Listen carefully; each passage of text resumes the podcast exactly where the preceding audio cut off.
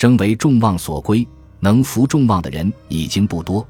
如果是得到有识之士的赏识，就更加值得庆幸。是衰与冷世之常情，得宠于众自有其道，德业双馨确凿无疑，讨喜高效。要让荣名从属于自己，使人知道是职位需要自己，而不是自己需要那个职位。有人能为职位增辉，有人依靠职位获荣。因后继者不才而显得卓越，并非好事。因为那并不表明其为绝对的众望所归，而只能同样被人厌弃。